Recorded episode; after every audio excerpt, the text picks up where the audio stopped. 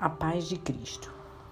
Permitam que a paz de Cristo governe o seu coração, pois, como membros do mesmo corpo, vocês são chamados a viver em paz e sejam sempre agradecidos. Colossenses 3:15.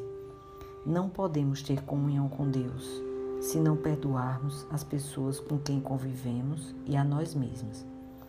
A palavra nos exorta: não guardem rancor, nem amargura e nem ressentimento, pois destrói a comunhão com Deus.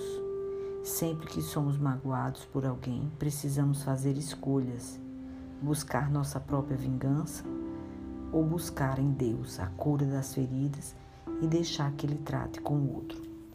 O perdão deve ser por obediência, ainda que o outro mereça isso ou não.